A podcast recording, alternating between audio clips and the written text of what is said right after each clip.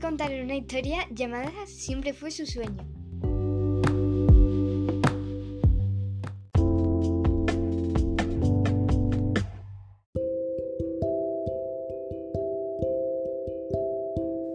En el año 2030 nació una niña, a la que llamaron Gamba.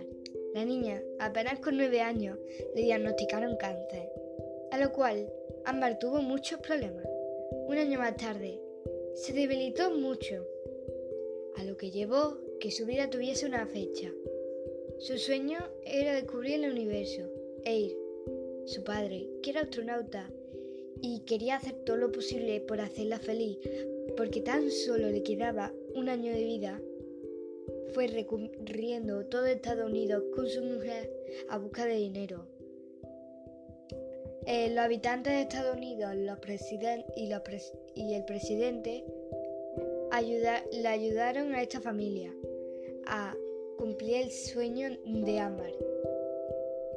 Y afortunadamente a los tres meses después, la madre, el padre y Ámbar montaron en el cohete y fueron al espacio, recorriendo todo el sistema solar.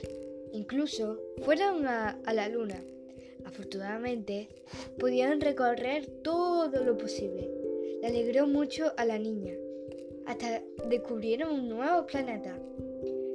Pero cuando querían llegar a la Tierra, Amar, debido a la fecha, falleció.